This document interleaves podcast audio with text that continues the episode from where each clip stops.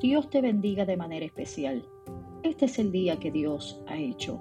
Nos alegraremos y gozaremos en su presencia. Qué hermoso es volver a encontrarnos en esta experiencia de reflexión en voz alta, dando gracias al Señor por su bondad, por su misericordia y porque está con nosotros aquí y ahora. Nos estamos acercando al texto bíblico para encontrar los nombres de Dios o para encontrarnos con el Dios que se manifiesta a través de muchas experiencias únicas, las cuales nosotros hemos eternizado a través de la experiencia de un altar, de un memorial, de un nombre.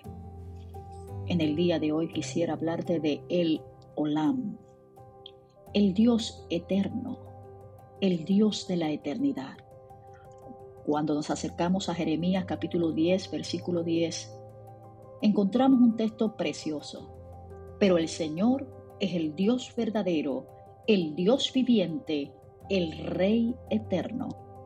Cuando se enoja, tiembla la tierra.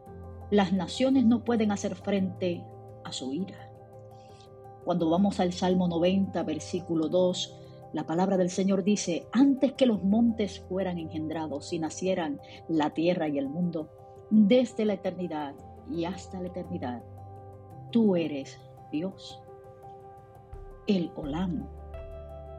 Dios es eterno y sus promesas también lo son, amados y amadas del Señor. En Él todo comienza y en Él todo termina. Qué hermoso porque cuando lo miramos en Cristo Jesús también encontramos esa misma referencia. Jesús dijo de sí mismo, yo soy el alfa y la omega, el principio y el fin de todo.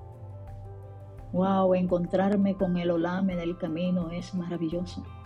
Encontrarme con este Dios eterno, este Dios de la eternidad que me abraza, que me abriga, que me ama, que me cuida. La vida es un regalo. Yo creo que todos debemos dar gracias por las oportunidades que ella nos brinda.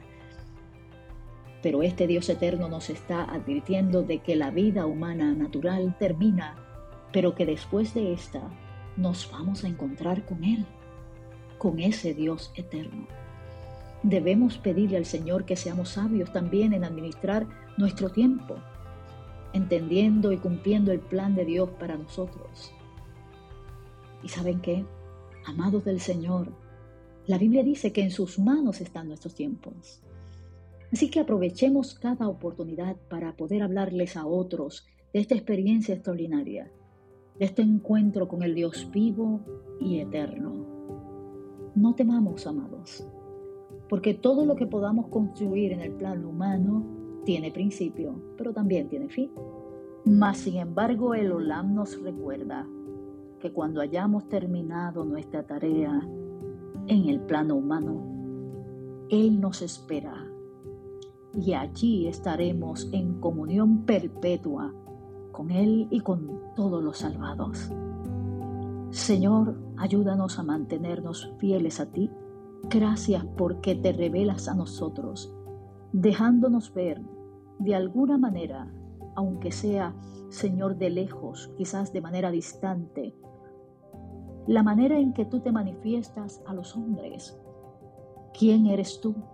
El Dios maravilloso y eterno, el Dios todopoderoso, el Dios que no tiene principio ni fin. Ayúdanos, Señor, abrazar tu palabra, Padre eterno, para seguir confiando en tus promesas y ayudando a otros a conocerte. Porque tú eres el Dios que amas la raza humana y por ella diste tu vida en la cruz. Gracias Señor por esta experiencia hermosa de este día precioso que has hecho para nosotros. En el nombre del Señor. Amén.